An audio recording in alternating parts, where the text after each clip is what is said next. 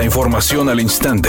Grupo Radio Alegría presenta ABC Noticias. Información que transforma.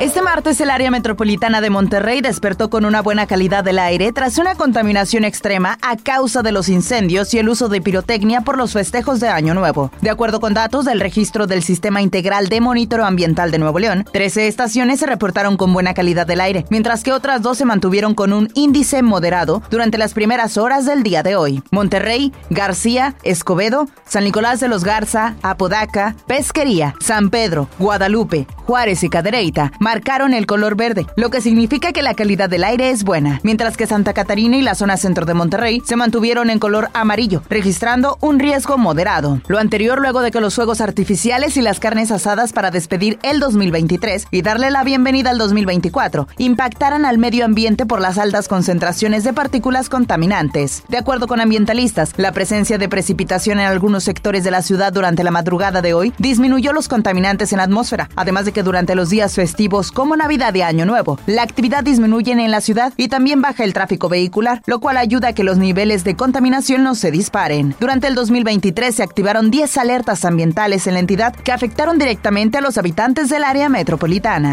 El empresario Carlos Bremer fue atendido esta tarde por un desvanecimiento, sin embargo ya se encuentra estable. A las oficinas de Balue Grupo Financiero, ubicadas en la colonia Bosques del Valle en San Pedro, arribaron unidades de la Cruz Roja, Servicios M y Protección Civil para atenderlo.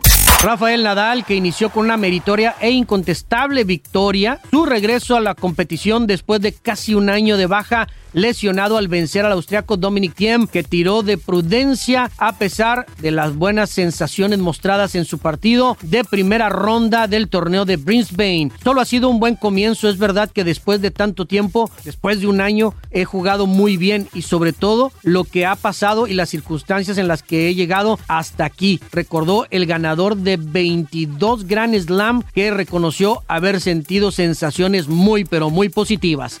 La película Wonka sobre el famoso chocolatero del mismo nombre recuperó el liderato de la taquilla norteamericana en su tercer fin de semana en los cines, según las estimaciones publicadas al cierre del año anterior. Protagonizada por la estrella Timothy Chalamet, la película, que también arrancó con fuerza en el extranjero, recaudó casi 24 millones de dólares en Estados Unidos y en Canadá desde el viernes y se espera que obtenga 31.8 millones, incluyendo el día primero de del 2024.